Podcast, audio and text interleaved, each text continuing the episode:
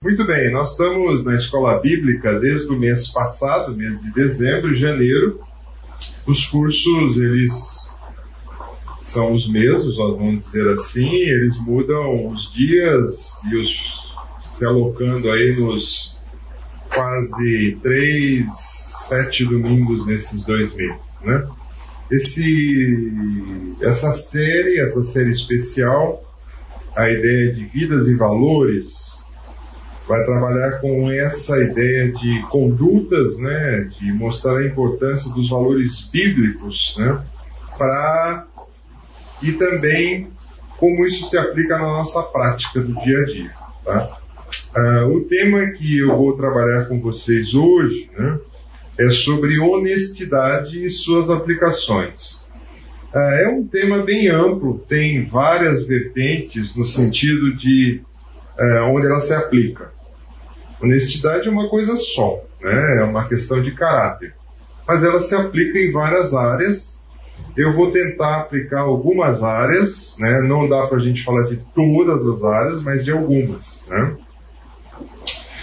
E aí eu começo perguntando ou indagando com vocês, né, quem nunca, né, quem nunca é, foi tentado ou caiu nessa questão de uma nota de despesa para aquele que é da área comercial, né, é, solicitar ou ser induzido a pedir uma nota de despesa maior para que assim pudesse ter uma, um reembolso maior dos seus gastos. Né? Isso é uma prática muito comum da, do ramo comercial e não é legítimo, é lógico, né? É falta de honestidade. Você, é, eu lembro de uma ocasião que eu trabalhava com vendas e a equipe se reuniu e decidiu, a equipe falou o seguinte: nós precisamos começar a pedir notas de refeição maior, né? Para que pressionemos a empresa, para que a empresa aumente o valor das nossas refeições. Quando eu escutei aquela frase, eu falei assim: nossa, a empresa é uma multinacional suíça, com ramificações no mundo inteiro. O que, que quatro, falando assim no linguajar bem claro, quatro caboclos do interior do estado de São Paulo vai pressionar uma multinacional a aumentar? Gente, é um pensamento, né? E eu falei: olha, vocês podem fazer isso, eu vou pedir a nota no valor daquilo que eu consumi ou no valor daquilo que a empresa reembolsa, né? É lógico que você cria um dissabor, uma, uma, vamos dizer assim, turma não gosta muito disso não, né? Até que então, depois as empresas mudaram esse sistema e falaram, ó, você tem X por mês para gastar, dão um cartão e você consome assim por diante. Mas isso era uma prática muito comum, né? E não só nisso, né? É, despesas, né? Recibo passado menor que o valor. Você vai vender um veículo, você vai vender um imóvel, né? O pessoal quer saber de passar um pouquinho menor. Por quê? Para a questão de imposto, né? Então, é, você talvez já foi abordado com isso e qual foi sua resposta? Nós somos abordados com isso constantemente. Ah, outra coisa que é muito comum também, e se você ainda tem telefone fixo, né, o telemarketing te acha. Agora não precisa nem ser fixo, né? O celular eles estão também te achando. E a grande questão, eles vão. O que, que você vai responder? Se alguém atender, fala que eu não estou, né? Ou você fala assim, olha, eu não vou falar com você e assim por diante. Então, isso também acontece, né? Onde entra necessidade em tudo isso, né? A questão de você parar num local e você tem a sua convicção, eu acho que cada um aqui deve ter a sua convicção, morando num país que a gente mora, na cidade, no local que a gente vive, você tem, tem que ter uma convicção do que você faz com aquelas pessoas que vão te abordar pedindo alguma coisa, tá? É, alguns têm convicções de que não vai ajudar ninguém que está pedindo, Outros têm a convicção que deve ajudar todo mundo que está pedindo. Você que vai ter que definir isso. Né? Mas se você for abordado e você tem o dinheiro e você chegar para a pessoa e falar assim, não, eu não posso te ajudar porque eu não tenho dinheiro. Não é uma verdade, você não está sendo honesto. Honesto é você dizer, não sei se a pessoa vai gostar ou não, né? você vai falar assim, olha, eu tenho dinheiro, mas não vou te ajudar. Né? Pode ser que ele risque seu carro, amasse seu carro e assim por diante. Mas é uma questão de honestidade. Né? No campo das eleições, e nós vamos experimentar isso esse ano, né? Vote em mim, porque quando eu for eleito eu vou fazer tal coisa. Infelizmente, nós temos uma cultura de que a gente vota. É lógico, talvez você lembre do prefeito, do governador e do presidente que você votou. Mas você acaba esquecendo quem foi o vereador que você votou, o deputado estadual, o deputado federal, ou o senador. E na realidade, quem faz as leis e quem deve, de fato, promover as mudanças é essa turma. E muitas vezes a gente até esquece quem que a gente votou para deputado federal, estadual, né? E a gente tem que estar atento, porque eles fazem ou realizam uma promessa. E será que eles são honestos em cumprir essa promessa? Né? Outra também é no campo da, da escola, da academia, né? Quem não cola não sai da escola, ou quem na realidade é, muitas vezes não plageia ou não copia um trabalho acadêmico. Né? Então, muitas pessoas fazem esse plágio. Hoje existe vários dispositivos, existe até mesmo uh, programas que identificam quando um trabalho é plagiado, ele é colado. Né? Então, facilita um pouco a vida dos docentes. Mas isso também é uma prática comum no nosso meio. Né? Uma vez eu estava numa formatura de uma das escolas, aí que de um sobrinho, e para tristeza, quem estava falando lá, uma das professoras, usou essa frase, né? Eu falei, nossa, que infelicidade, essa frase não pode ser usada nesse meio, mas vai em frente, né? E também uma prática, infelizmente, que é comum, é as pessoas mentirem no currículo para obter um emprego. Né? mente com relação à língua, mente com relação a cursos, né? E às vezes são checadas, às vezes não são checadas. E, enfim, você talvez já passou por isso. Você já experimentou isso. Você talvez tenha caído nisso. Né? É, você tenha resistido a isso. Mas essa é uma questão que todos nós enfrentamos, né? É, você lembra de mais alguma aí que você tem na sua Esse mente? último aí pode entrar o imposto de renda, né? É, pode, acho que pode, pode ter um capítulo a mais, né? Esse ano nós já daqui a pouco divulga e você tem que ser honesto no imposto. Né? É. E quantas pessoas não são, né? É, ou tentam burlar, ou tentam enganar, né? Assim por diante. Também entra imposto de renda também, né? É, você já viu aquelas locais onde você vai fazer compra e fala assim, ó, se você pode pagar em 10 pagamentos, é o mesmo preço que à vista, né? Isso é uma mentira, né? Isso é falta de honestidade, né? Como é que uma coisa, se tem um preço, você pagar ela em 10 vezes, é a mesma coisa que pagar à vista? Tem alguma coisa errada nessa história, né? É, então, você tem, né? Por exemplo, a gente que é um país que é muito voltado para o futebol, né? Quanta malandragem, quanta mentira não tem no futebol. O cara reclama que foi falta ou não reclama. Você vê isso constante. Né? Infelizmente, nós somos levados a essa cultura da desonestidade, né? não ser honesto. Uh, o que, que, o dicionário diz para. Ah, eu, eu baseei grande parte do meu estudo num livro. Livro é um livro antigo e você fala assim: nossa, mas a capa tá surrada, hein? É, se você procurar também nos sebos, a capa vai ser assim, tá? Esse é o que eu tenho. É um livro antigo, né? E o autor dele diz assim: ser honesto, correto, sem subterfúgios, essas são características estabelecidas por Deus para a vida de todo crente. Mas viver de modo honesto é difícil.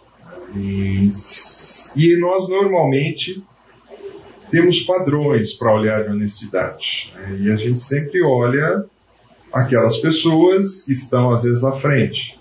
Então a gente mira às vezes um pai mirando um, um filho mirando um pai, um pai talvez olhe para alguma pessoa do seu entorno, quer seja um político, quer seja, enfim. A gente sempre olha alguém que está próximo e tenta traçar as questões de honestidade. Né?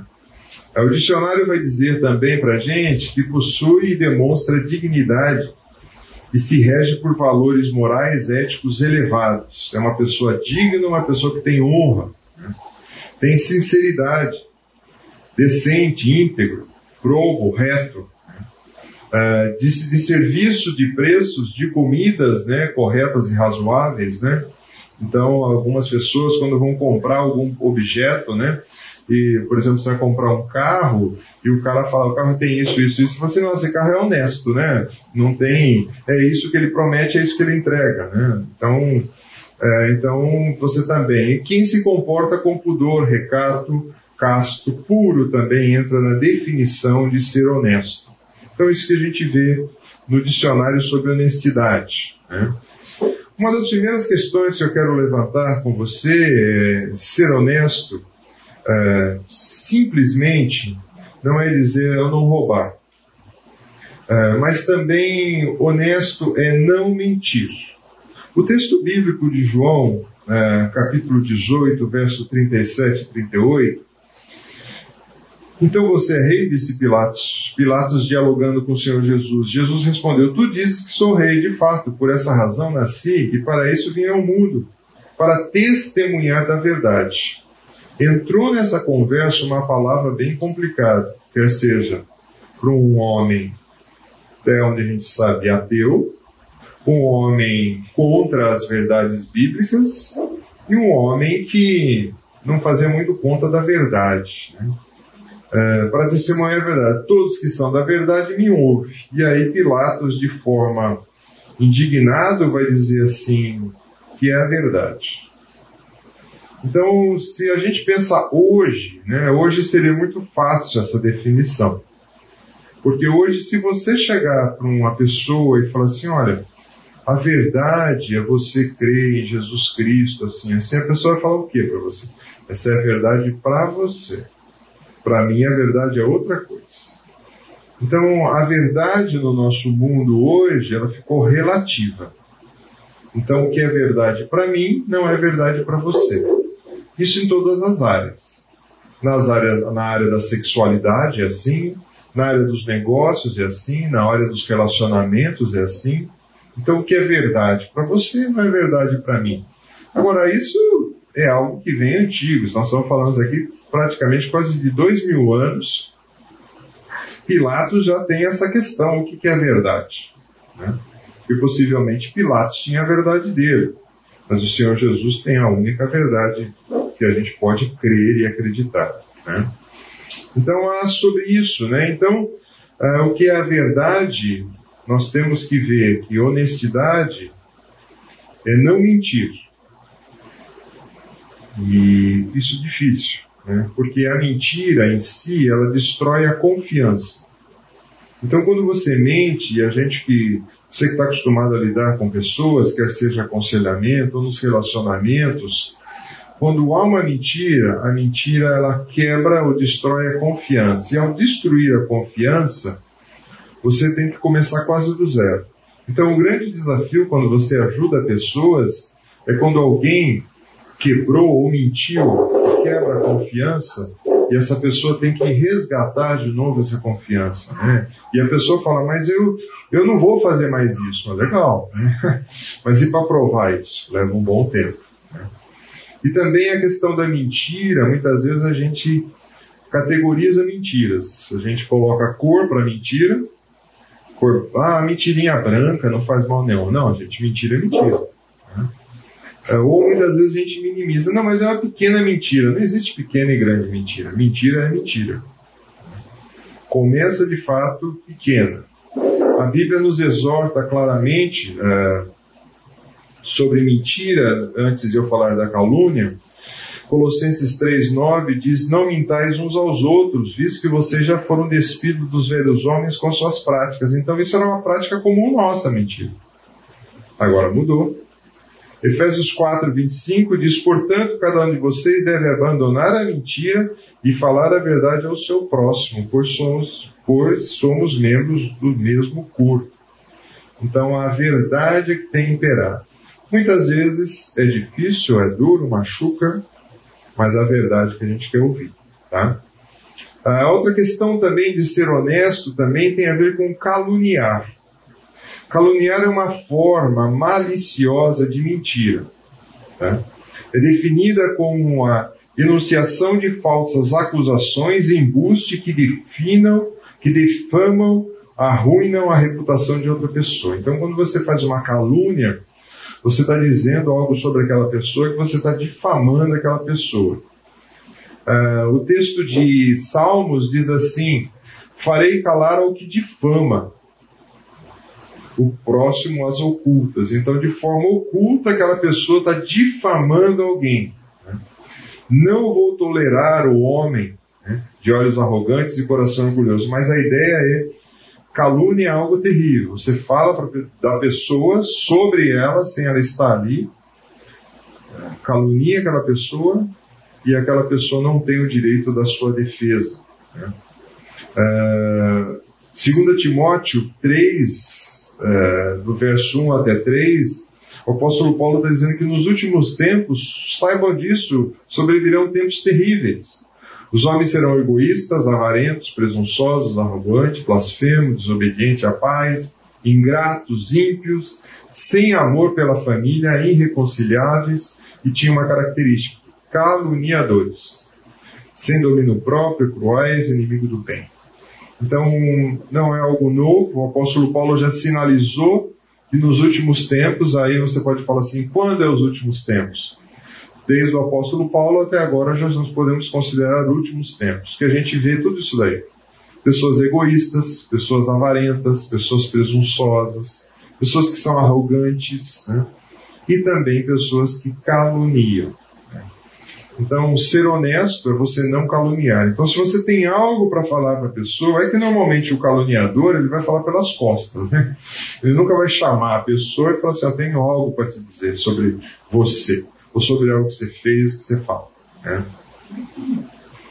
Uh, não fraudar ou não defraudar, é quase a mesma palavra, tá? Então, na realidade, também ser honesto é aquela pessoa que não seja aceito como verdadeiro ou válido o que é falso ou inválido, ou tentar enganar, tentar desencaminhar. Né? O Salmo também vai dizer assim: quem pratica a fraude não habitará no meu santuário. Então Deus está falando: olha, aquele que é fraudulento, eu não quero que habite no meu santuário.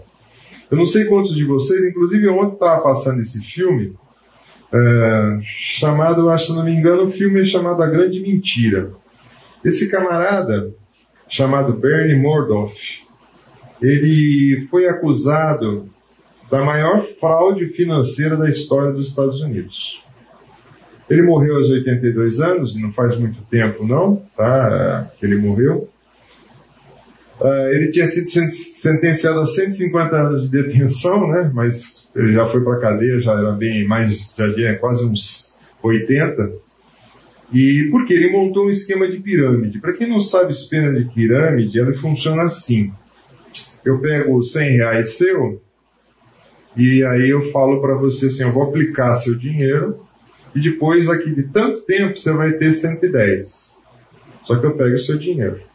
Aí você, eu pego também 100 e falo isso. Aí deu tempo, eu pego o seu dinheiro e pago você. E vou fazendo isso. E só que ele falava que ele pegava os dinheiros e não era 100 reais nem 100 dólares, né?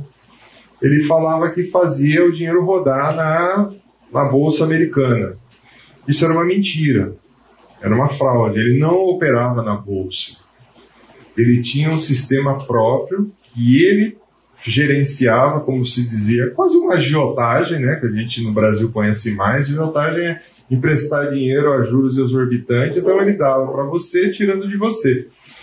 O grande problema da pirâmide é que se todo mundo resolver sair ao mesmo tempo, aí não tem como pagar. E foi mais ou menos o que aconteceu. Ele foi denunciado pelos próprios filhos, mas só que ele montou um esquema de 65 bilhões de dólares, não de reais. E todo mundo confiava nele. Ele era um homem confiável. Né? Até então ele era um homem honesto. Mas ele fraudou. Né? Então teve um quebra-quebra geral e para ajudar ainda começa uma crise financeira nos Estados Unidos. Então, é, você vê, puxa, nos dias de hoje você tem gente fraudando. Né? Então a fraude acontece. Então, ser honesto é não defraudar. Um texto também que a gente pode ver bem forte, eu acho, esse texto de Ananias e Safira, em Atos capítulo 5. É, a igreja estava no seu começo e necessariamente não precisavam vender os bens e dar para os apóstolos. Não tinha essa necessidade. Um homem chamado Ananias, com Safira, sua mulher, também vendeu uma propriedade. E ele reteve parte do dinheiro, sabendo disso também a sua mulher, e levou o restante e colocou os pés dos apóstolos. Então perguntou Pedro, Ananias, como você permitiu que Satanás enchesse seu coração a ponto de você mentir ao Espírito Santo e guardar para si parte do dinheiro que recebeu pela propriedade? Então ele vendeu a casa dele por 100, segurou 30 para ele, chegou para os apóstolos e falou assim: está aqui o dinheiro da minha propriedade, 70. Né? E o apóstolo fala: ah, mentira isso que você está fazendo. Né? Você vendeu ela por 100. Agora não tinha nenhum problema se ele chegasse para os apóstolos e falasse assim: olha, eu vendi por 100, mas eu fiquei com 30 e estou entregando 70. As próprias escrituras diz que cada um deve contribuir com o segundo proposto no seu coração. Então não tinha essa questão. Né? Mas ele o que? Tentou defraudar, tentou mentir, tentou fraudar o próprio Espírito Santo. E a, os apóstolos vão e fazem a mesma pergunta para a esposa. E acontece a mesma coisa. Então, falta de honestidade. A segunda, outra questão de falta de honestidade é o que o silêncio pode ser uma falta de honestidade. Você sabe que alguma coisa está errada, você sabe que alguma pessoa está indo para o engano, e você silenciar, não falar nada. O texto de Tiago é muito forte quando ele diz: pense nisso, pois quem sabe que deve fazer o bem e não o faz, comete pecado. Então, cometer pecado não é só você fazer coisas erradas, é deixar de você fazer a coisa certa. Então, há o pecado aqui também, quando o Tiago apresenta, o pecado de omissão. Quando eu sou omisso sabendo que uma coisa está errada. Ah, mas eu sei que a coisa está errada, eu vou falar e eu vou ficar mal com a pessoa, eu vou ficar, a pessoa vai virar a cara comigo. É o custo de ser uma pessoa honesta. É o custo. Uh, Ezequiel tem um exemplo disso quando diz assim: Mas se a sentinela vir chegar a espada e não tocar a trombeta para divertir o povo, e a espada vier e tirar a vida de um deles, aquele, aquele homem morrerá por causa da sua iniquidade mas considerei a sentinela responsável pela morte daquele homem. Ou seja, uma questão de batalha. A sentinela viu o inimigo chegar. Se ele não toca a trombeta, ele é culpado pela morte que ocorreu. Ou seja, ele se silenciou frente àquela coisa. Mas o texto continua. Mas se ele tocar a trombeta e não acontecer nada aqui dentro, ele não será responsável pelo sangue que foi derramado. Então, muitas vezes, as nossas atitudes de silêncio mostram um bocado de desonestidade da nossa parte, né? ou falta de honestidade. Né? Muito bem, por que nós cedemos muitas vezes à mentira, à calúnia, à fraude e ao se calar, ao silêncio? Né? Quais são, o que você imagina aí, por que será que a gente faz isso?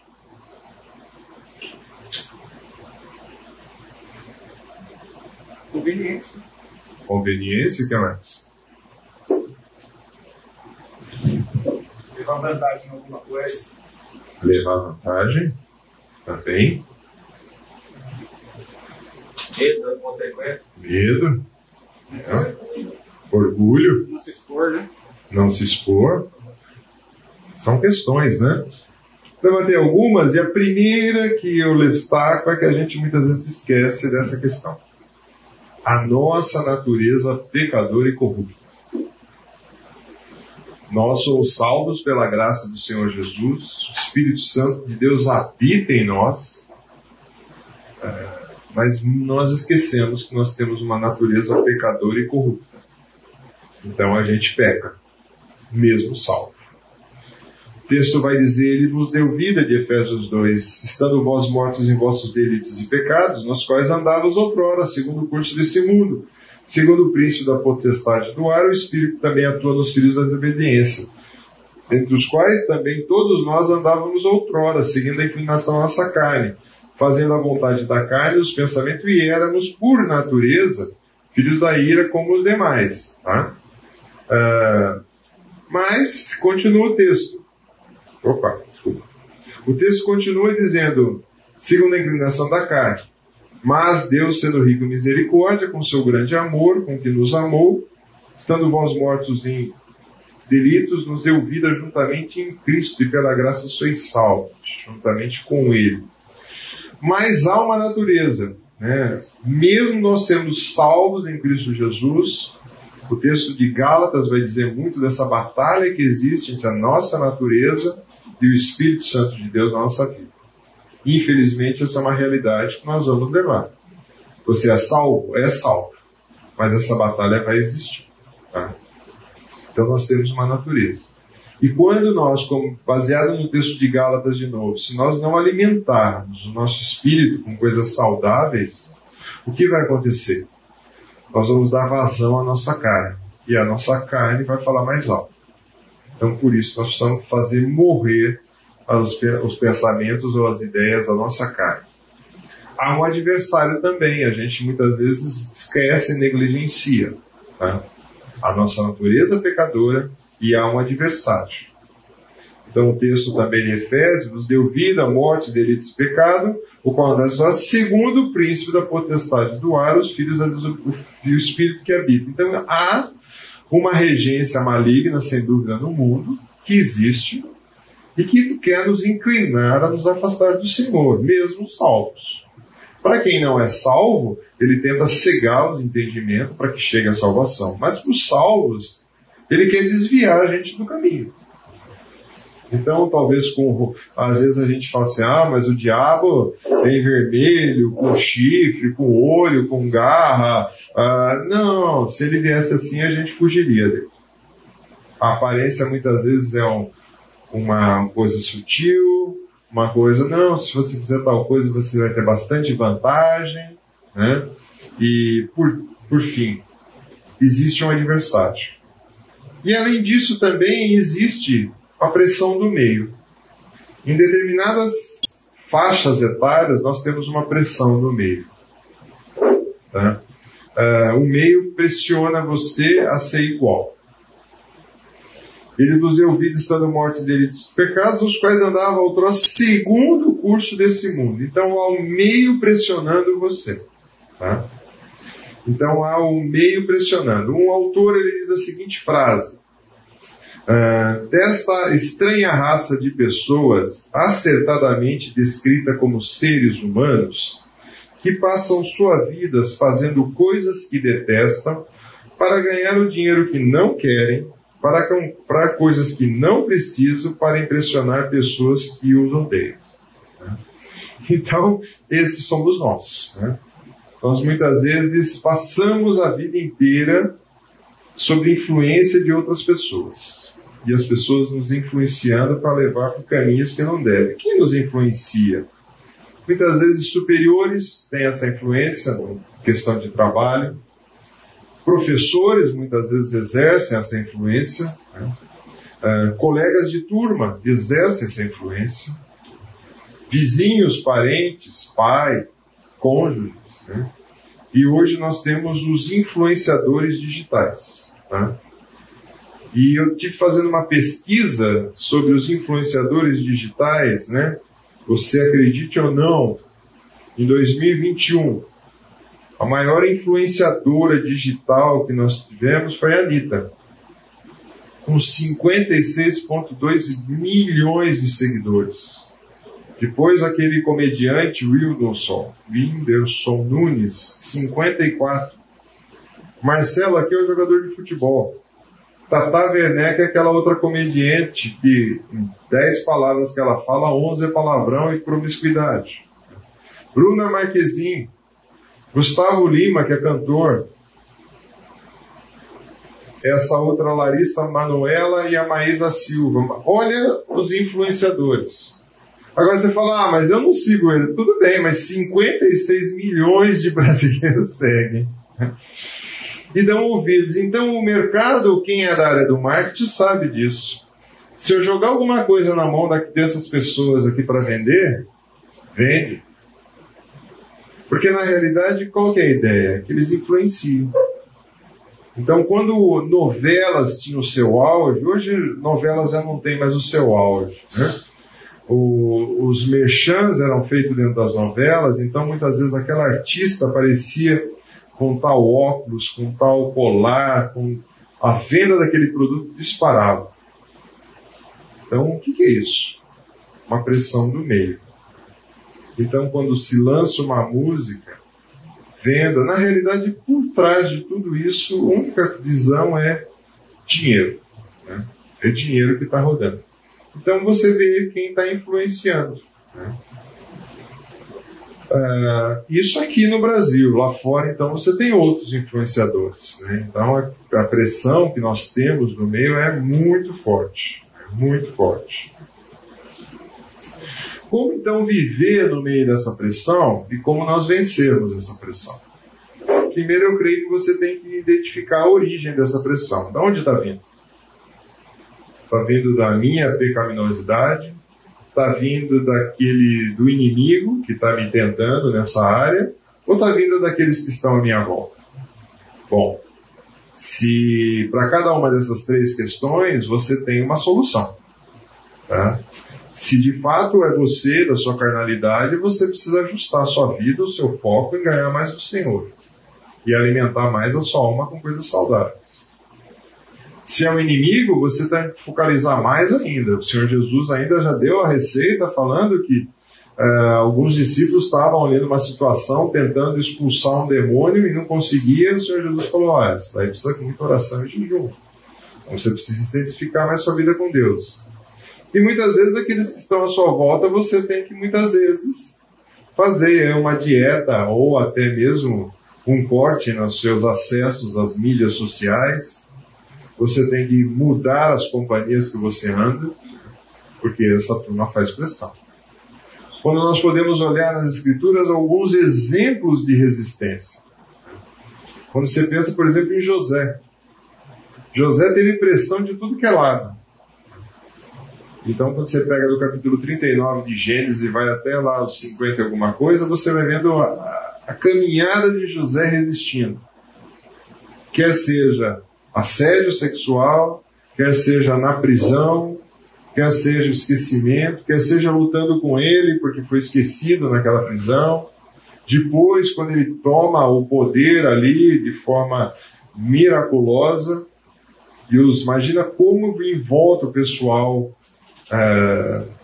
estava é, é, criticando ele. Imagina um cara que não era do povo do Egito assume aquela posição. Imagina quanta crítica, né? Quanta, quantas pessoas estariam contra ele. E também nós precisamos reagir ao conformismo. Né? A gente precisa reagir ao conformismo. Né? Então foi falado aí de se conformar, né? É uma luta que nós temos que reagir. Né? É, não sei quantos de vocês assistiram esse filme.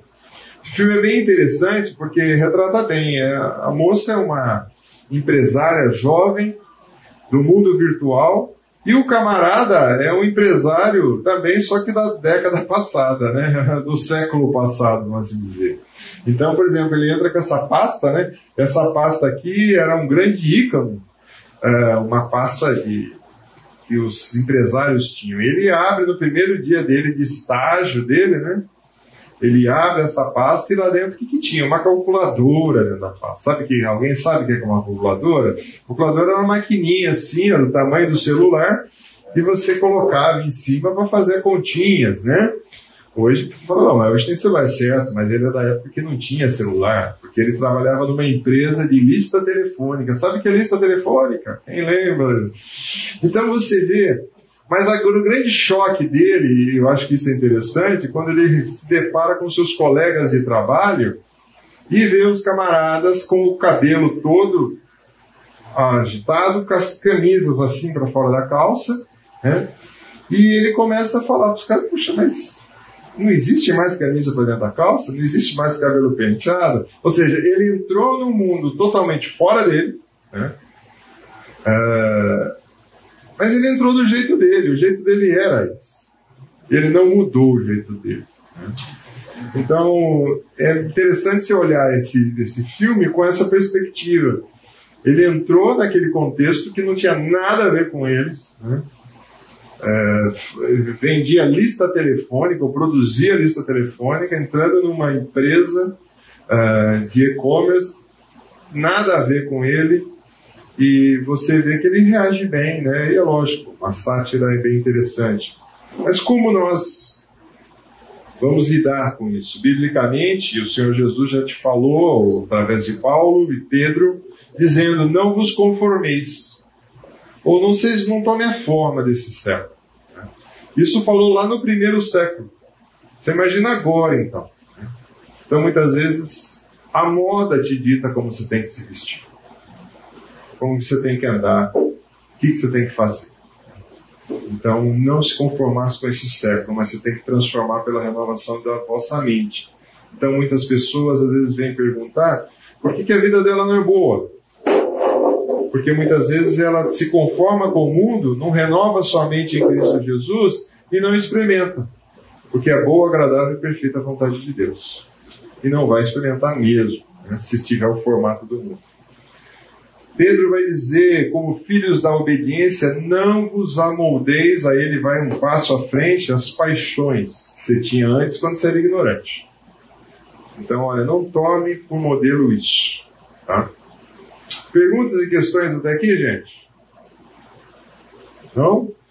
Uh, eu quero entrar num aspecto, né? Eu acho que a grande maioria aqui trabalha. Você fala, ah, não trabalho, então vou embora. Mas se você estuda, hoje é o seu trabalho. Né? E você deve encarar como um trabalho. Quero falar um pouquinho da honestidade que nós temos que ter no trabalho. Né? Algumas avaliações que a gente Será que nós podemos ser totalmente honestos no seu trabalho? Talvez você está num ramo em que você não pode ser totalmente honesto. Então você tem que avaliar como filho de Deus você deve ficar ali. Eu não estou nem falando de trabalhos ilegítimos, tá? Talvez você fale assim, ah, mas eu trabalho como contador do tráfego. Não, cai fora, né? Isso daí você já sabe quem é a desonestidade. Mas talvez você trabalhe numa empresa em que todo mês o, o seu supervisor solicita que você manipule os dados, as informações, para que a diretoria, para que o, o, o board da equipe, fique, da empresa fique satisfeito, que os acionistas fiquem satisfeitos com isso. Você tem que repensar isso. Tem que repensar.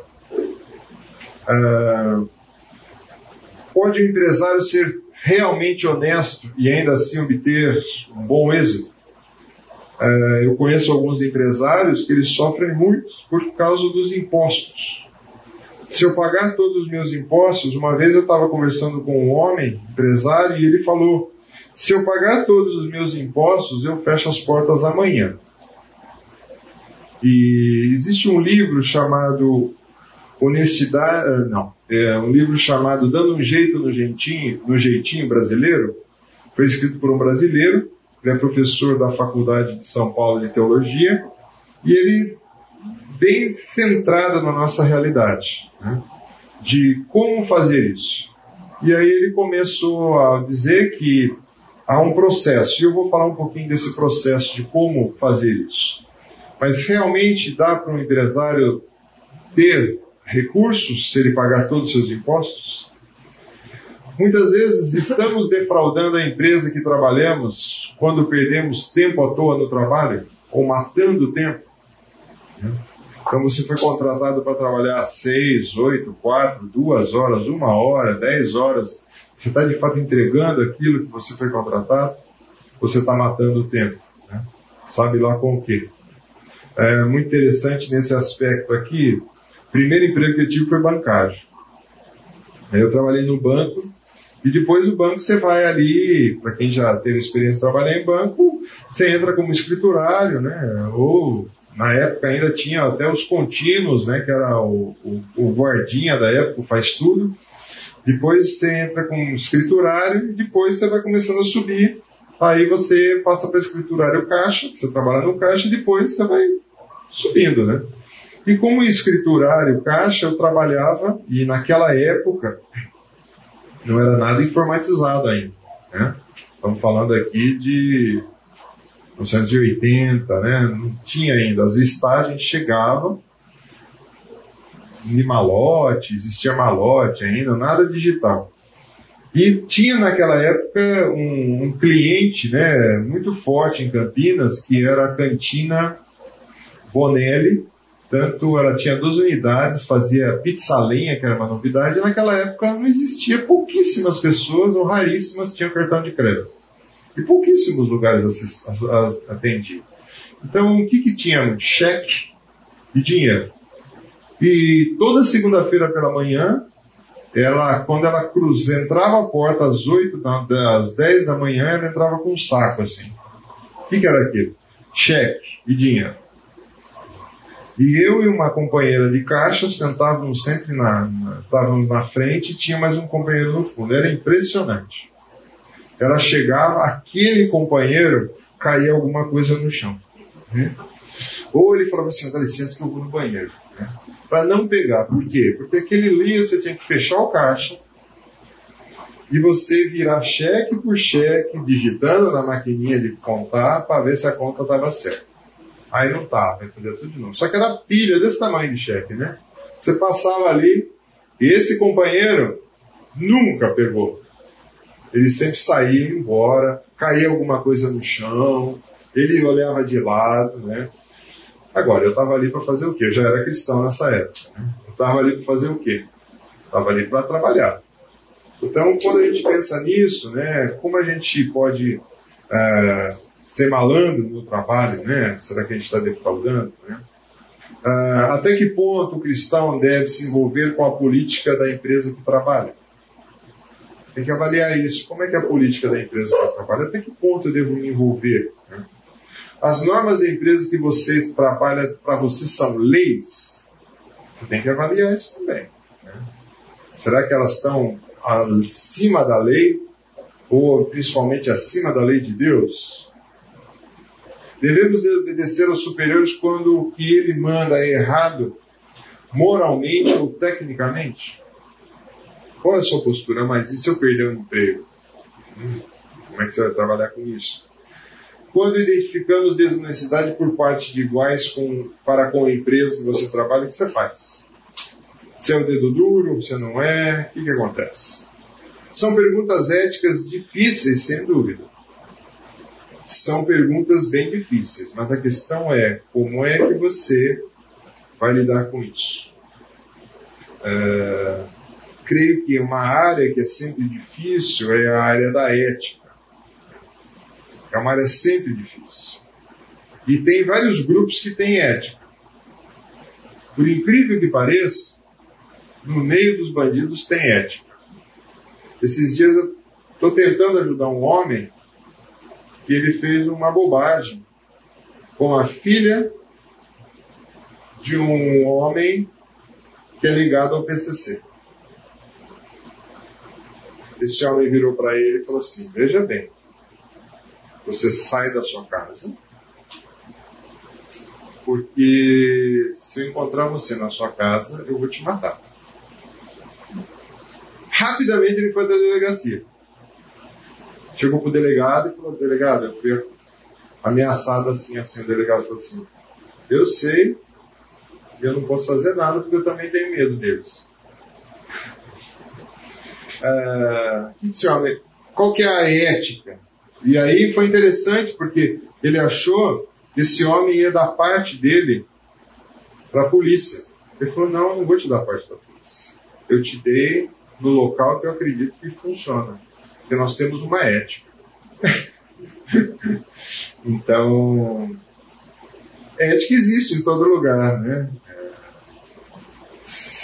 Então, nós temos ética em vários cantos aí. Então, quando a gente pensa em ética, né, quais são os grupos, né, por exemplo, para o governo, a ética deveria ser a lei. O filósofo deveria ser o conceito. Para o religioso, a moralidade. E para Deus, é obediência à sua palavra. Isso tem que ser a nossa ética. A primeira questão, é, olhando para Deus, é pensando nesse verso. Esse verso é bem impactante. Está em Deuteronômio, fala sobre um peso justo. Não tenha na bolsa dois padrões para o mesmo peso um maior e outro menor. Não tenha em casa dois padrões para as mesmas medidas, um maior e outro menor. Tenha pesos e medidas exatos e honestos para que você viva muito tempo na terra que o Senhor, seu Deus, lhe dá. Pois o Senhor, o seu Deus, detesta quem faz essas coisas que negocia desonestamente. Toda comercialização no Oriente Médio Antigo era baseada em pesos e medidas. Então você tinha uma balança para aqueles mais antigos, hoje ainda tem a balança digital, mas para os mais antigos, quando você ia na feira, sua mãe mandava você buscar lá, vai buscar lá um quilo de tomate. Cara, as balanças mais antigas e as balanças que não são digitais, ela tem um contrapeso. Então, se você já viu aquele desenho, aquela balança estilizada, né, que era a balança, ela tem a sua base, né, e aí depois ela vai aqui, né? E aí ela tem aqui, desce uma basezinha aqui e aqui. E isso daqui é mão. Então o que, que a pessoa faz? A pessoa pega, coloca lá a quantidade, sei lá, de tomate, né? Aqui. E aqui ela coloca o peso equivalente a um quilo. Aí, se a balança ficar equilibradinha, beleza, aqui tem um quilo de tomate a meio quilo, tem o peso de meio quilo, e assim vai. Né? Para ouro, para coisa. Então, o que, que Deus está ensinando com esse versículo é o seguinte: na hora que você compra o um negócio, muitas vezes o pessoal está usando um peso diferente. E na hora de vender, usa outro peso. Então, o que Deus está falando, eu abomino isso. Você tem que usar peso igual. Você vai usar o mesmo peso. Por quê? Dependendo da coisa que fosse comprar, se fosse ouro, por exemplo, uma pedrinha, você tem pedras mais leves e pedras mais pesadinhas. Dependendo da pedrinha que você põe, então talvez para comprar você use um tipo de pedra, para vender você vende outro. Ele falou assim, ó, você tem um padrão justo. Então há questões, é quando a gente pensa nessa Uh, qual o volume, né, por exemplo, de combustível que você vai colocar no carro. Já vi gente abastecer o carro. O cara uma vez abasteceu um carro, o tanque dele parece que deu quase 100 litros de combustível. Mas como é que cabe 100 litros se o carro é de 60? Que está errado? Medida errada. Está cobrando mais de você, está te enganando. Não sei se você já passou por essa experiência. Você vai fazer turismo num lugar e você chega e infelizmente no Brasil isso é a grande maioria das vezes. Se você chega com o nosso sotaque aqui do interior do estado de São Paulo e fala assim, vamos para essa porta, o cara vai falar assim, é de São Paulo, do interior do estado de São Paulo, ele te dá um preço. Se você fala com o sotaque da região lá, ele te dá outro preço. Isso é peso desonesto, né? é balança desonesta. Né? Não é correto fazer isso. Então, é algo também errado você oferecer um produto de uma qualidade inferior. Não há nenhum problema, tá? Você vender talvez um tênis que seja de uma qualidade inferior, mas pelo preço que ele vale. Não querendo que ele cobre o máximo. Né? Qualquer coisa assim. Então, como um funcionário é contratado para receber, você contrata seu funcionário para receber tal, você honra ele pagando aquilo. Qual é quando a gente pensa, né? Como que a gente tem tratado com isso? Com o peso. Como que a gente olha? Então você vê alguns produtos e você tem ver produtos, porque tem produtos, por exemplo, você vai ver um liquidificador. Por que tem produtos, liquidificador que custa 100 até ventilador custa mil. Talvez a tecnologia, talvez o preço, talvez a multinacional que está fazendo, mas é honesto tudo isso, concorda? Porque você olha e fala, ah, aqui está pedindo 100, mas eu já tive ele, ele vai durar três vitaminas que eu vou fazer. Né? É, mas ele está sendo honesto com o que ele está oferecendo. O problema é se esse que vale 100 puser o preço de mil, aí é um problema. Então, na hora de fazer isso, tem que ser honesto. E quando a gente pensa no, no verso bíblico, né? não servindo à vista como agradar a homens. Né? Nós não servimos para agradar ninguém. Nós temos que fazer como servo de Cristo. Então nós temos que fazer Né? Ah, o, o, funcionário tem que estar servindo ao Senhor primeiro e depois ao seu patrão. Então, se você trabalha numa empresa que tem práticas desonestas, Bom, nós vivemos numa época que você pode escolher o emprego que você quer trabalhar, concorda? Você pode escolher. É, às vezes é difícil, é mais... mas você pode escolher. Você fala assim, ah, não quero esse ramo. Esse ramo aqui não dá certo. Prefiro ir para outro ramo. Prefiro ir para outra profissão. Para que eu possa trabalhar com honestidade. Tá? É... Oi. E também nessa questão de, de emprego, essa de mudança, é que você vende a sua mão de obra, né? Você pode escolher por causa disso, né? Se você é capacitado para aquilo, você vai vender a mão de obra para aquela empresa.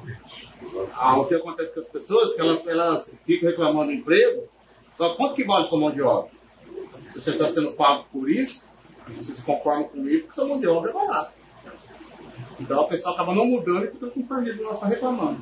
É, hoje a gente vive numa outra proporção. Né? No Novo Testamento era tudo escravo. Né? Não tinha muito que chorar. Né? Escravo era propriedade. Mas hoje não, você vive na, você pode escolher. Eu quero ser funcionário público. É, faz um concurso, presta concurso, entra lá e presta serviço. Não, não, quero trabalhar para iniciativa privada. Não, não, eu quero montar o meu negócio. Você pode escolher tudo isso. Então, acho que você tem essas opções. Mas lembrando do conceito, o preço é justo uh, honestidade total. Né? É muito interessante porque quando meu sogro ainda era, era vivo e às vezes a gente estava assistindo propaganda política, e aí um político falava assim, do slogan dele, né? Eu prometo diminuir a corrupção. Ele olhava e falava assim, o cara quer diminuir? Não, ele tem que acabar com a corrupção. Então, ou seja, a ideia é um pouco de corrupção, tudo bem, é aceitável. Mas de, quanto que é o pouco que é aceitável? Né? Então a ideia de honestidade total, não furtar, nem mentireis, nem usareis de falsidade cada um com o seu próximo. Não oprimirá o teu próximo, nem o roubarás. A paga do jornaleiro ou daquele que prestava um serviço diário não ficará contigo até amanhã. Então você vê desde o Velho Testamento, o camarada contratava um serviço e às vezes a pessoa mais humilde, precisando daquele recurso, o cara fala assim, passa amanhã que eu te pago. No Novo Testamento também tem vários textos. Não. É, a ideia é você fez o serviço, você recebe. Há questões também quando nós pensamos em comprar um veículo, né? Você vai comprar um veículo, rapaz, o vendedor vai te vender, ele, ele faz tudo. É o melhor do mundo, aquele nome. Né? É, tem que ser honesto. Eu conheço um empresário aqui no nosso meio, é muito interessante. Eu falo, cara, eu acho que você perde muito negócio. Ele fala assim, eu perco bastante. Às vezes a pessoa vai para ele e fala assim, ah, eu queria colocar tal coisa assim, assim. Ele fala assim, ó, vou ser bem sincero pra você. Eu tenho esse produto. Não, você não deve colocar esse produto. Você vai colocar na sua casa, vai ficar bonito? Vai. Mas não justifica a casa que você mora é assim, assim, assim, o produto é assim, assim, assim, você vai gastar dinheiro. Eu podia ganhar dinheiro em cima de você, mas eu não quero fazer isso. E ele perde o negócio. e é interessante que depois as pessoas o procuram para outros produtos, por causa da honestidade dele. Então aquele negócio ele perdeu. Mas ele tem aquele, aquele a pessoa que está o tempo todo o ajudando. Né? É,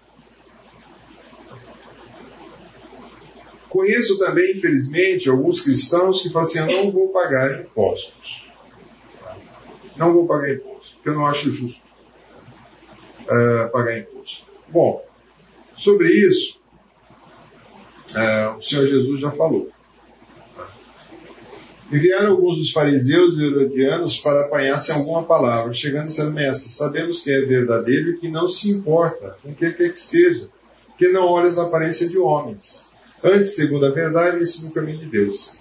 É justo, é lícito, é correto pagar imposto a César ou não? Lembre-se, o povo judeu estava debaixo do jugo de Roma, pagava muito imposto. Além de pagar imposto, tinha imposto que nem a gente aqui. Pedágio tinha imposto, tinha pedágio de pessoas, pagava também, tinha da propriedade, tinha da comércio, tinha de tudo imposto. E o povo era exprimido. Deveriam pagar ou não? Jesus, percebendo a hipocrisia, respondeu: Por que estão experimentando? Trazei o dinheiro ou denário que eu vejo. O professor perguntou: Quem está no desenho dessa moeda? Ele falou de César. Então Jesus disse: Dai a César o que é de César, Deus o que é de Deus. E muitos se admiraram dele. Porque eles esperavam um, um libertador político, né? Que viesse e assim: ah, abaixa César, vamos arrebentar tudo, né? É, Jesus não veio com essa proposta ele veio em proposta de implantar um outro reino. O reino que é o seguinte: dá a Deus, honra a Deus. Esses dias estava conversando com uma pessoa, não é no campo de finanças, e é bem interessante. E ela começou a namorar uma pessoa e o namoro estava indo muito ruim. Estava indo muito mal o namoro dela.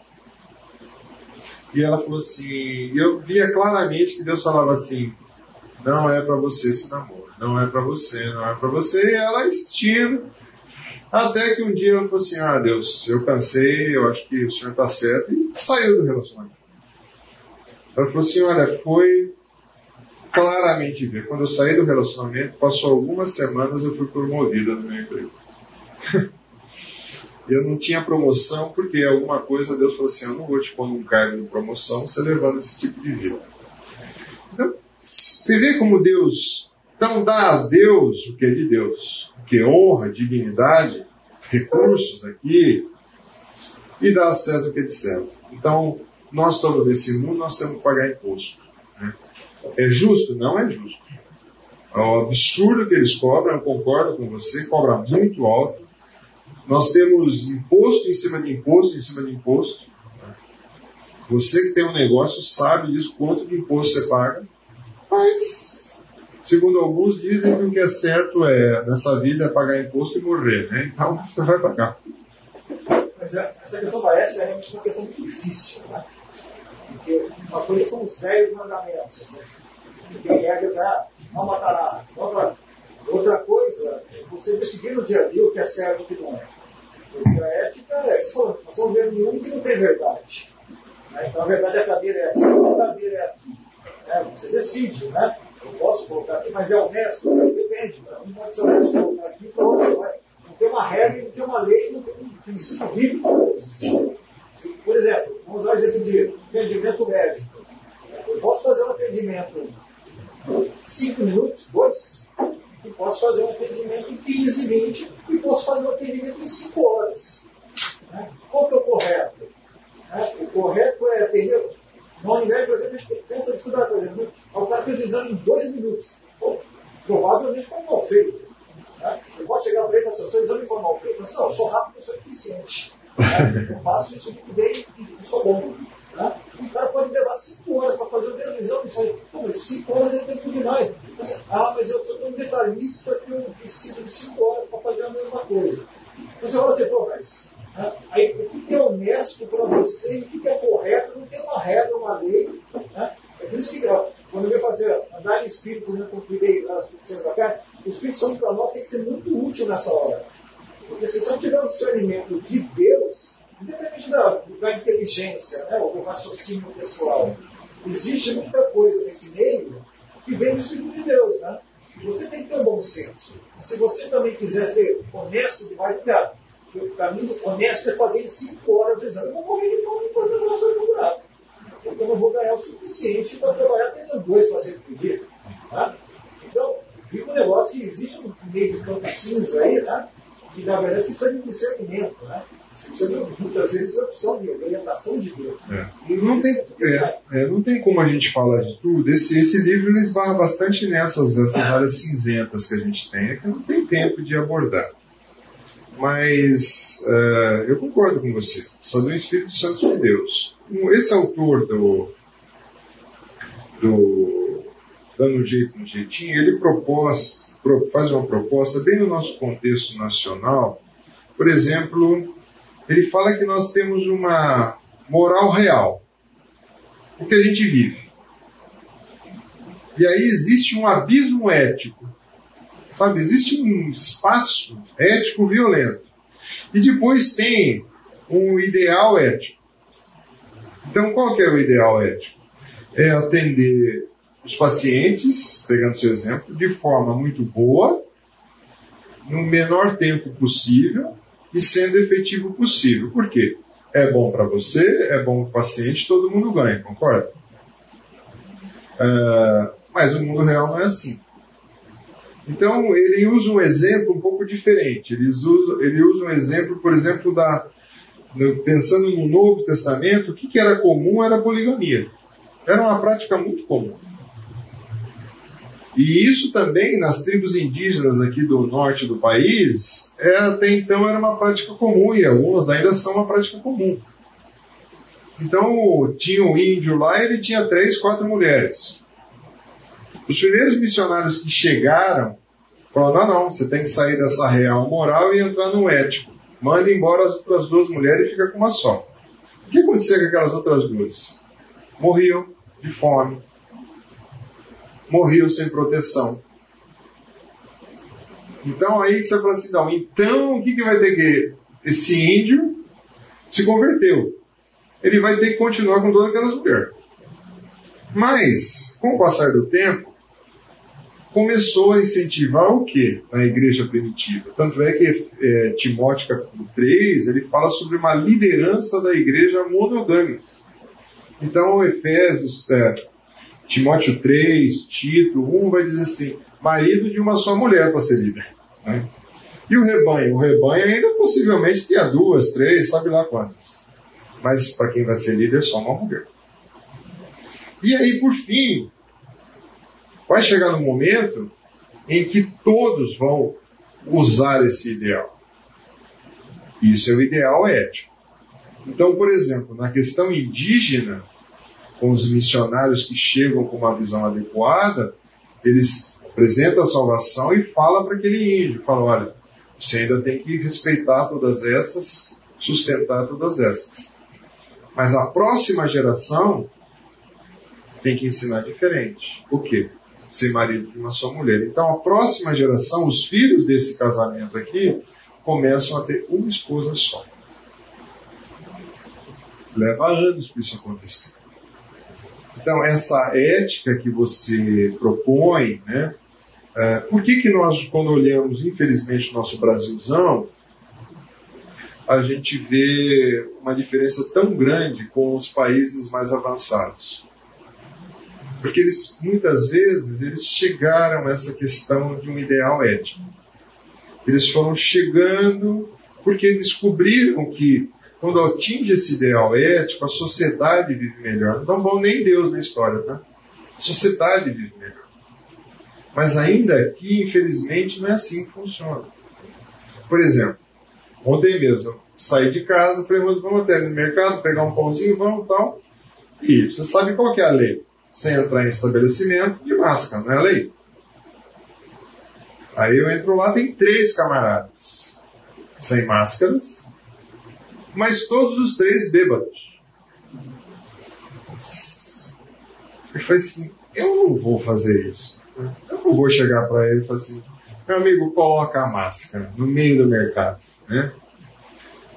Quem tinha que ter feito isso lá na entrada? O porteiro tinha que ter. Agora, quem tinha que ter feito isso antes? Consciência ética dele. De que se eu acredito ou não, gente, eu não estou entrando em mérito disso. Se eu acredito ou não, se eu não vou passar doença, não é essa a questão. Existe uma lei. É que nem no nosso contexto aqui de culto. Algumas pessoas vieram assistir o culto Veio um amigo de Curitiba assistir o culto falou, mas vocês não levantam na hora do louvor? Eu falei, então, existe uma lei municipal que se nós levantarmos na hora do culto, você vai ser multado. E a multa para a igreja é por pessoa e fecha o estabelecimento. Então esse negócio de ter máscara não é porque a gente acha, ah, tem que pôr máscara. Não, é uma lei. Então a prefeitura hoje frouxou essa lei, permitiu as cadeiras estarem juntas, permitiu, não sei se a, a, acatou, a mais. Tem que usar máscara, tem que ter álcool em gel. Então, vou seguir essa lei. Então, gente, como pessoas mais civilizadas, se queremos chegar a esse ideal ético, nós vamos caminhando com isso. Por quê? Porque aí você convida uma pessoa para vir, a pessoa não interessa se ela acredita ou não, ela fala assim, mas por que, vocês usam máscara? Eu acho que máscara é uma bobagem, talvez a pessoa fale, né? Você fala para ele, porque existe uma lei do município. E nós, como filhos de Deus, e nós, como entendendo que a gente tem que seguir olhando, e aí você, se quiser discorrer texto bíblico, você pode discorrer. Temos autoridades. Então, eu acho que é nessa caminhada que a gente tem que ir com a necessidade. É difícil? É difícil, lógico. Concordo com você, vão ter grandes desafios nos trabalhos. Vão ter grandes desafios. E quantos? Não promete fazer um serviço não faz. Eu lembro que a minha infância, minha mãe, coitadinha, a gente não tinha recursos, ela nos levava a tratar dente no César. Só depois eu vim descobrir isso, né? Toda vez que eu ia lá tratar o dente, eu tinha uma obturação para fazer. Eu sempre tinha uma cara. Então todos os meus dentes estão furados e remendados. Depois eu descobri que o pessoal ganhava por produtividade. Você entendeu? Agora, minha mãe, na sua ingenuidade, queria dar o melhor para mim, né? É, depois, é lógico, com os meus filhos, eu vou olhar e falar assim, bom, o que, que eu vou procurar? Dentro dos meus recursos, eu vou procurar um profissional que dá um atendimento adequado, que vai falar a verdade, pelo menos. Né? Ah, é, para mostrar o raio-x, ó, tá vendo aqui, ó, tem que fazer. Nossa, você vai falar o quê? Para minha mãe. Né? Ela fala, então faz, faz, e aí. Então, você vê, nesses campos todos, e aí você mexer com saúde. Né? E, e outras coisas mais, né? Então, é sempre difícil. A necessidade é uma área muito difícil. Olhando para nós, serviço nós oferecemos. Tá? É, muitas vezes você é um funcionário. Você foi contratado para fazer tal serviço. E você não entrega o serviço que foi contratado. É, pois nem mesmo o filho do homem veio para ser servido, mas para servir então nós temos que servir os outros. Essa é a base. Ah, quem leu aquele livro, a ficção tal, mas é bem interessante, se você não leu ainda, aquele monge executivo, ele propõe uma pirâmide invertida baseada nesse texto. Acabando com a ideia das empresas, né, que você teria no seu topo, ah, vamos dizer assim, o o board da equipe, o presidente da equipe, os acionistas, né? depois aí você tem a diretoria, depois você tem os gerentes, depois você tem os vendedores, depois você tem o consumidor. Ele inverte essa pirâmide falando que quem está no topo da pirâmide invertida é o consumidor. E aí vem todo mundo. Né? Então todo mundo tem que estar tá a serviço de atender bem o consumidor. Aonde? Aqui? É, eu gosto de observar algumas coisas e entrar no começo do ano aqui tem sempre aquele magazine Luiza que faz aquelas promoções, né? De vender as coisas tal. Tem um agora vizinho de casa. Aí a gente estava precisando de algo, eu falei, mas vamos passar ali para ver como é que é esse negócio? Aí passamos assim, tinha um guarda na porta, a porta fechada, três pessoas na fila na porta, e eu olhei dentro do lugar assim, tinha duas pessoas lá dentro da hora. Qual que era a ideia do cara? Fazer fila. Para dizer que tinha fila, que tinha muita gente para entrar. É um absurdo. Quem que é importante aqui? Fato, o consumidor é importante, né? Nós estamos para servir quem? Para quem que nós estamos para servir? Outra coisa também é uma responsabilidade pessoal. Tá? Cada um, cada um, temos a responsabilidade de ser honesto. Não dá para jogar a responsabilidade para outro.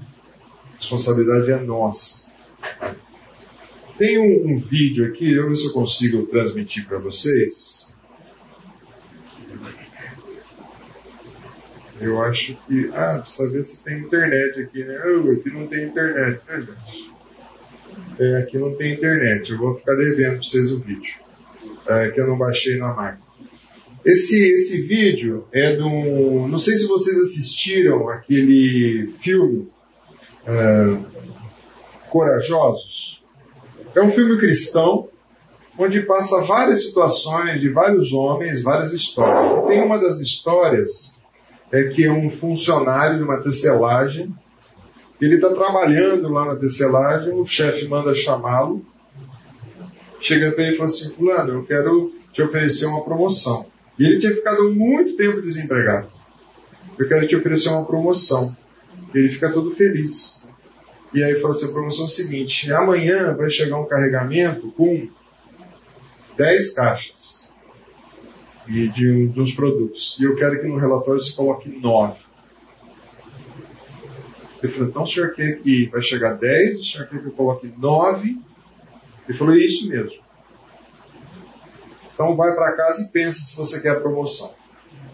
Ele foi para casa, conversou com a esposa, a esposa deu uma pressão nele, né? Falou, pô, ah, que isso? Estamos desempregados, nunca tivemos tão bem, aceita essa promoção tal, só que ele tinha que mentir.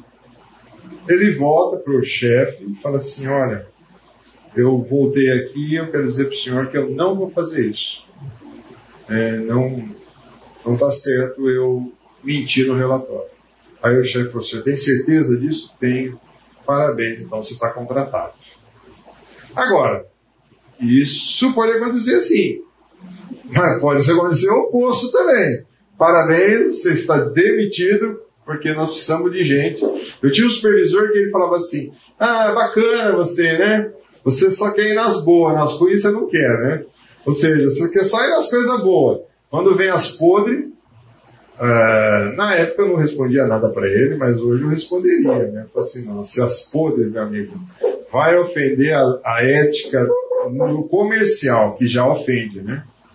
Esse supervisor era assim, na época, a gente tinha que fazer vendas em distribuidoras de medicamentos, né? Não era direto no laboratório. E na época eu trabalhava com produto hipogloss. Hipogloss vendia que nem água. Então, para ele cumprir a meta, o que, que ele fazia? Ele chegava para um cliente e falava assim: Olha, eu vou te mandar 20 mil unidades de hipoglose. O cara falou: Você está maluco? Não. Depois você devolve tudo. E aí o cara ficava, aí depois ele encebava o cara, enrolava o cara, o cara acabava distribuindo a hipoglose e tal. Só que uma vez a gente estava num concurso de vendas, qual equipe ia ganhar a venda do estado de São Paulo, e nossa equipe pegou em terceiro. Por quê? Porque o cara que pegou em primeiro justamente fez isso. Foi numa distribuidora grande de São Paulo e falou assim, ó, eu vou botar o produto aí e depois quando passar a campanha você devolve tudo. Foi feito.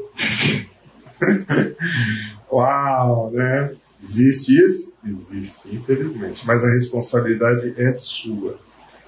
O lucro correto também é algo importante como vocês querem fazer aos outros, façam também a eles. Né? Vocês querem que os outros façam você, faz a eles. Alguns soldados perguntaram ao Senhor Jesus: olha, soldado já tinha, infelizmente, uma fama muito ruim de suborno, de propina e coisas assim. Nós que devemos responder? E ele respondeu: não, não pratique extorsão, nem acuse ninguém falsamente, contentes com o seu salário. Então, muitas vezes a gente quer um lucro absurdo das coisas. Quer ficar rico rapidamente se você é um empresário. E tem empresas que são assim. Como tomar decisões éticas? Primeiro, relacione ou se reintere dos fatos. Você precisa saber o que está acontecendo. Recorra sempre às Escrituras. Então, acho que olhando aí o exemplo que o Daniel disse, né, isso pode valer para um médico, pode valer para um advogado, pode valer para. Você tem que estipular quantos minutos mais ou menos eu vou atender uma pessoa. É difícil porque na sua área tem gente que você olha os exames e fala, tá beleza, cara, né? Tal, como é que tá a vida, como é que tá a família, que time você torce, tal, né? Mas tem casos, talvez, que são mais difíceis. Mas em média, você tem que ter estabelecido quanto tempo eu vou atender. 30 minutos, 20 minutos, 10 minutos, 5 minutos. Né? É, eu já fui em médicos que é, cara, se você for em algum lugar aí, tem médico levantando a cabeça. E aí você fala assim, não, mas é no Brasil. Não é. A Isabela passa por isso lá. Primeiro que eles não tocam em você. Não põe a mão. Mas médico não põe a mão? Não põe a mão. Senta lá, você aqui, você tem tal coisa. Ah, tá bom. Tchau. Mas, é, tá bom, tá resolvido. Não, não tá. Lá a solução é uma só. Paracetamol. Toma paracetamol, paracetamol, paracetamol. Eu tô com isso, paracetamol, paracetamol, para, só isso. E vai embora pra casa. Então, recorra à escritura, examine sua vida pessoal. Né? Às vezes é você que está com umas questões, né? Às vezes a pessoa vai falar para você, falar, ah, mas sei que está levantando sua picuinha, você que está. Não, você precisa olhar e avaliar. É isso mesmo.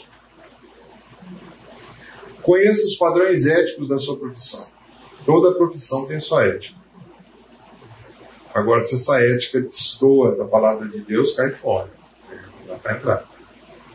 Ouça também a consciência. Aí é que entra aquilo que o Daniel falou. Porque a consciência da gente fala. Tá? Só que se a nossa consciência estiver suja, estiver comprometida, você não vai escutar nada. A consciência nada mais é que aquela luzinha que você tem no painel do carro. A luzinha acende por algum motivo. Não adianta você pegar uma fita isolante e pôr ali na luzinha. Você não para de ver. Parou de ver. Mas o problema continua. Então a consciência ela faz isso. E a nossa consciência ela é limpa através da leitura da palavra, da oração, da confissão e deixando o Espírito Santo falar. Quando você cauteriza, ou você seca, ou caleja a consciência, é que você começa a deixar passar as coisas. Ah, isso pode, isso deixa, isso vai. Né? É, então a consciência é algo muito importante, ela precisa sempre estar limpa. E às vezes é um exercício diário. Busque ajuda com um conselheiro mais maduro. Às vezes você não tem todas as respostas, e não tem mesmo. Então você precisa se aconselhar com alguém. Aqueles que estão aí nas suas primeiras etapas ainda de, de carreira, né? Às vezes não sabem, às vezes a troca de uma carreira, às vezes vai começar um negócio. Uma vez eu fui ajudar um casal, um casal, dois casais que iam montar uma sociedade. E nitidamente, só eu, eu não sou da área, hein? Bati o olho e falei, não vai dar certo esse negócio. Aí chamei, conversei, eles expliquei, e aí depois ficou claro na conversa que não ia dar certo mesmo, eles não fizeram sociedade, ainda bem. Que ia ser cristão, ia dar um rolo danado e não ia funcionar. Muita oração também, tá? Muita oração. É... Tudo bem. Vamos falar um pouquinho de honestidade no lar ou com o cônjuge. Vai dar tempo, hein? Temos 10 minutos ainda. Não dei nem intervalo para vocês, hein? Quer ficar de pé um pouco? uh, um dos lugares mais difíceis que tem no lar é a comunicação e finanças. É um ringue, é uma briga. Tá? Ah, essa área é dura, tá? Não tem jeito. Aí é onde é os maiores conflitos. Você pega a casa para aconselhar, é bingo. É comunicação e financeira. É sempre difícil. Então, esse material é um material que normalmente quem faz o curso de aconselhamento conjugal passa por ele. Aqui só destacar. Primeira coisa é esforçar-se para ouvir com atenção não dividida. Né? Eu odeio quando eu vou conversar com alguém, talvez a pessoa tenha essa capacidade. Você está conversando e a pessoa está digitando. É, e a pessoa fala assim, Não, pode falar que eu estou escutando. Hum. Acho que neurologicamente isso não dá para acontecer. É. Bom, você pode falar que eu estou te escutando. Não está te escutando. É certo, você está dizendo qual é o seu nome? Wagner, endereço. Aí eu concordo, né? Mas no relacionamento, precisa ouvir com atenção não dividida. Meus irmãos, Timóteo 1, 19. Meus amados irmãos, tenham em mente isso. Sejam prontos para ouvir, tardio para falar e tardio para se irar. Então tem ter uma prontidão de ouvir, se esforçar. Falar sempre a verdade em amor, isso é sempre difícil. Porque muitas vezes a gente não quer magoar outra pessoa, mas tem que falar em amor. Tem que falar em amor. Uh, o texto de Efésios vai dizer, antes, seguindo a verdade em amor, cresçam tudo naquele que é o cabeça. Portanto, cada um de vocês deve abandonar a mentira e falar a verdade ao seu próximo, pois todos somos membros do mesmo corpo. Funciona tanto para o casamento como as demais coisas. Às vezes você tem que falar algumas verdades para as pessoas em amor. E às vezes são coisas duras e difíceis, tá? Aprenda a discordar respeitosamente. Oh, mas só um burro pensa isso. Não, não é assim que fala. Aí você já viu, né? Já vai dar muita confusão. Não. Respeitosamente. Não concordo. Ah, o texto vai dizer de Provérbios 23: honroso é para o homem desviar-se de contendas, mas todos insensatos se metem em rixas. O 17,14 vai dizer assim: como abrir-se-á de uma represa, assim é o começo da contenda. Desiste, pois antes que haja rixas. Ou seja, a ideia de uma comporta, a gente está vendo aí nesses dias de tanta chuva, né? Começou uma, uma rixa complicada. Não use o silêncio como arma de manipulação, porque é desonestidade, lembra que nós falamos? Às vezes as pessoas se silenciam para conversar. Quando estiver errado, admita e confesse. Precisa abandonar e confessar. E quando alguém lhe pedir perdão, perdoe. Aqui é um problema muito sério. Nós temos uma visão muito equivocada de perdão. A gente tem a visão de que perdão eu tenho que sentir alguma coisa. Se você for sentir alguma coisa para perdoar, você não vai perdoar nunca. Perdão não tem nada a ver com sentimento. Perdão tem que ver com ação. Perdão é atitude. Seja em vós o mesmo sentimento que houve em Cristo Jesus. Ele, ali a palavra correta não é sentimento, mas atitude, que ele nos perdoou. Nós merecíamos? Não. Ele sentiu alguma coisa para nos perdoar? Não. Ele perdoou única exclusivamente por ação, por amor. Com amor, atitude. Então, o perdoar. Ah, mas eu perdoar, eu não vou esquecer o que ele me fez, o que ela me fez. É verdade, não vai esquecer. Mas o perdão é um compromisso que você não vai levantar mais aquela questão. Outra área que é muito forte é finanças. Né? Seja honesto, o Senhor pertence à terra e tudo que nela contém, o mundo e que nele há. Então, se você acha, né, marido e esposa, que o dinheiro é seu, é dele, você está equivocado. O dinheiro é de Deus. Ele empresta para você por um período. Tá? Ele empresta por um período. Né? Uh, tem uma aula sobre mordomia, se você pode assistir nesse curso mesmo, mas nós somos todos mordomos. Né? Então, o carro que você tem, a casa que você tem, os negócios que você gerencia não são seus. Os filhos não são seus, a esposa não é sua, o marido não é seu. É tudo do Senhor, está emprestado para você está é, emprestado. E a gente, Deus quer saber como é que você gerencia essas coisas. Deus é quem supre. Muitas vezes a pessoa fala, ah, mas como é que eu vou viver? Como é que eu vou fazer? Depende.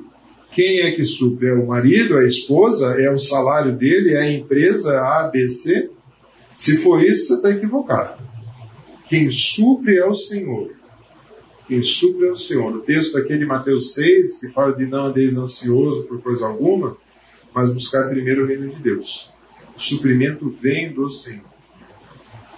Deus é quem capacita também. Né? Então, muitas vezes, eu vou ler esse versículo, eu gosto muito, não digas, pois no teu coração, a minha força, o meu poder, o meu braço, me adquiriram essa riqueza. Antes, te lembras do Senhor teu Deus, porque Ele te dá força para adquirir riqueza, para confirmar a sua aliança sob julgamento prometeu aos teus pais que hoje se vê. Quando você diz eu consegui isso, eu consegui aquilo, né? Nabucodonosor fez essa besteira, né? Saiu do palácio, olha que grande palácio construí, né? Não, Deus é que te capacita para fazer e para ganhar. O dinheiro que você tem é o dinheiro que você não tem também, né? Dinheiro não deve ocupar, né, ou não deve ocupar o lugar de Deus, esposa e filho. Dinheiro é simplesmente um meio que Deus te empresta. Não deve ocupar esses lugares. Honesto também nas suas contribuições. Isso é algo muito marcante para o povo de Deus. O povo de Deus dizem né, que a última coisa a se converter do crente é a carteira dele. Né? O coração, a alma, a mente, mas o bolso ele não oferta de jeito nenhum. A questão é muito simples. Se você não ofertar, Deus fala, tá bom, administra o seu dinheiro então. Então é uma questão de eu confio no Senhor o suficiente para ofertar ao Senhor eu tenho convicção que Ele vai me suprir. Então é uma questão de decisão também. Dá tempo de entrar em um outro tópico, honestidade com os filhos? Tá, né? Ah, honestidade com os filhos, ações honestas, tá? Que nós precisamos ter com filhos, né? Primeira das coisas, tá? Quem lembra do incidente aí do pai, do motoqueiro, motoboy e o filho que teve no Taquaral? Já esqueceram? O cara parou no semáforo, o motoboy falou umas bobagens pro cara, o cara falou umas bobagens pro motoboy, o motoboy pegou a, o capacete deu na cabeça do cara, o cara saiu do carrão, atropelou o motoboy, e aí depois estragou o carro dele, chamou o filho, o filho veio com outro carro e atropelou o motoboy errado. É, que exemplo, né? A família de atropeladores aí, né? Mas exemplo. Exemplo.